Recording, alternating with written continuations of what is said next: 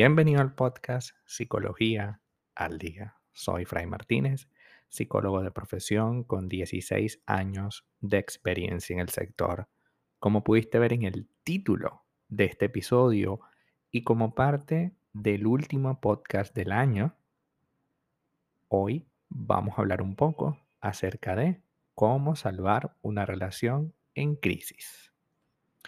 Sin duda que todo este año hemos estado trabajando sobre diversos temas y me alegra mucho que hayamos llegado juntos hasta este punto. Un punto en el que estamos cerrando un ciclo hoy, 31 de diciembre, y comenzaremos mañana otro ciclo. Los ciclos hacen que también eh, tengamos crisis y de hecho, la primera de las cosas que puedo decirte con relación al tema de la crisis y la relación de pareja es el hecho de que constantemente uno está ligándose a crisis. Que si la crisis por vivir juntos, que si la crisis por nos vamos a casar o no, que si la crisis por em, vamos a tener un hijo o no, que si la crisis por mi hijo crece y no me acompañas en el proceso o me acompañas pero me me robas protagonismo, es decir, no, nos ayudamos, sino que tú me robas la relación. Y así, ¿no? Van a haber N cantidad de, de circunstancias y las cuales pues siempre van a existir. Las crisis, al igual que los ciclos, siempre van y vienen, siempre van a aparecer.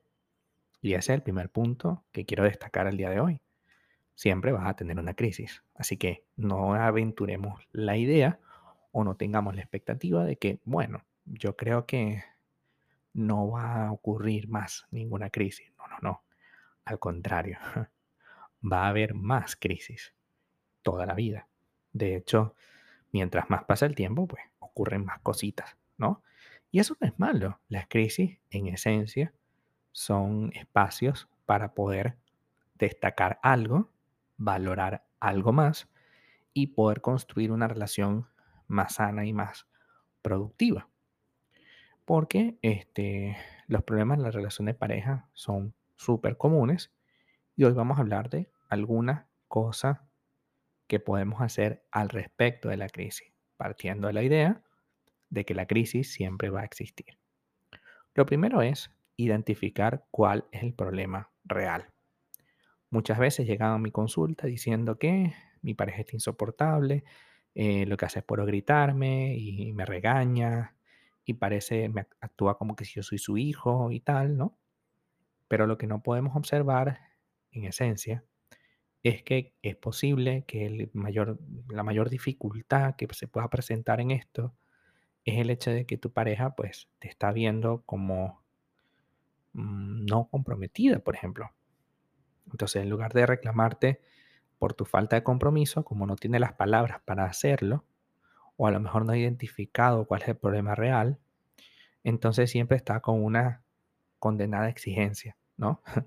y entonces siempre te está exigiendo algo.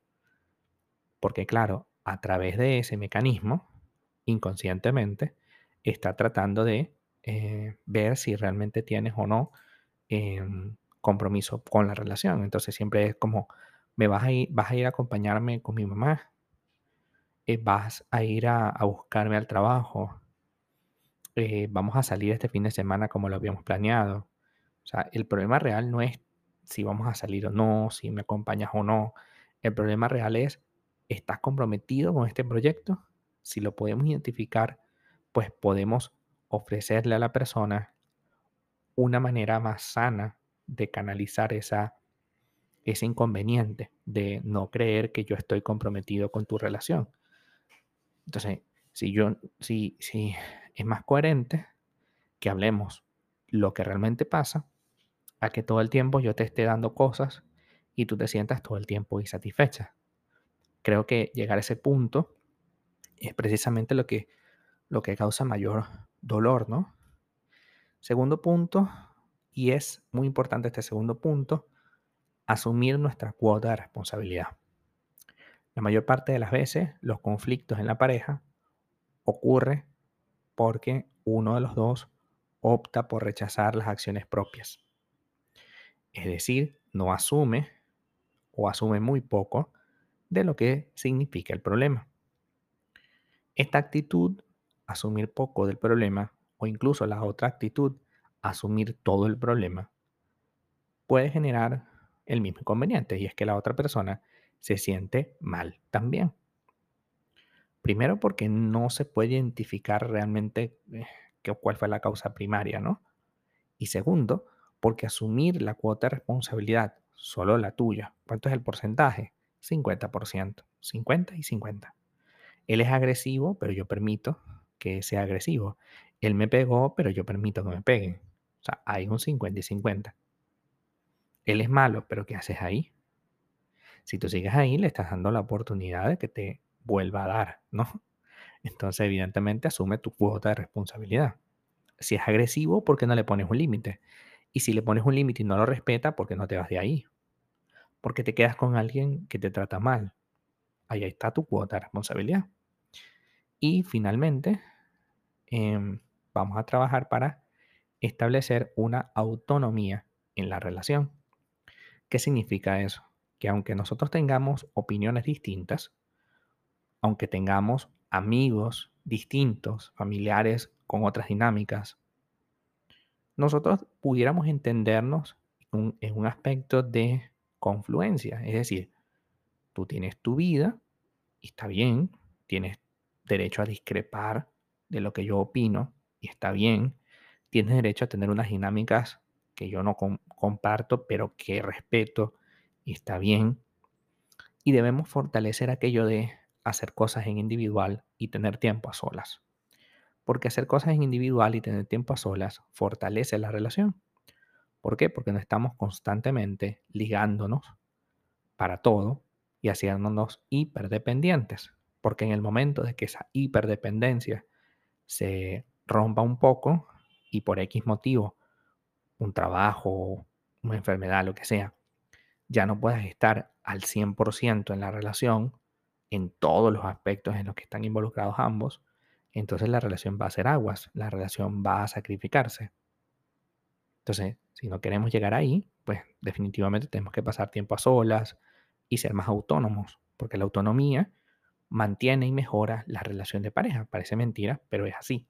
O sea, si mientras más autónomo seas, mientras más individual seas, mejor vas a comprender el proceso por el cual tu pareja llega a donde llega y ustedes van a actuar de manera más sensata y coherente. Así que establezcamos una autonomía, trabajemos los límites, tengamos definido cuál es el problema real y las crisis van a aparecer, pero vamos a poder surfear esa ola. Hasta acá nuestro episodio del día de hoy. Muchísimas gracias por quedarte aquí hasta el final. Te deseo un excelente, feliz año y un enorme gusto para mí haber compartido este año contigo. Y bueno, nada, mañana, mañana hay episodio. ¿Por qué? Porque yo soy así. mañana hay episodio del podcast. Así que muchísimas gracias por estar aquí y compartir este año conmigo. Leo todos sus mensajes de el podcast y también los que llegan a mis redes sociales. Si quieres saber más sobre mi contenido, www.fraymartinez.com y para consultas online, como siempre, Instagram, arroba fraymartinez20. Muchísimas gracias, feliz año y hasta el próximo episodio.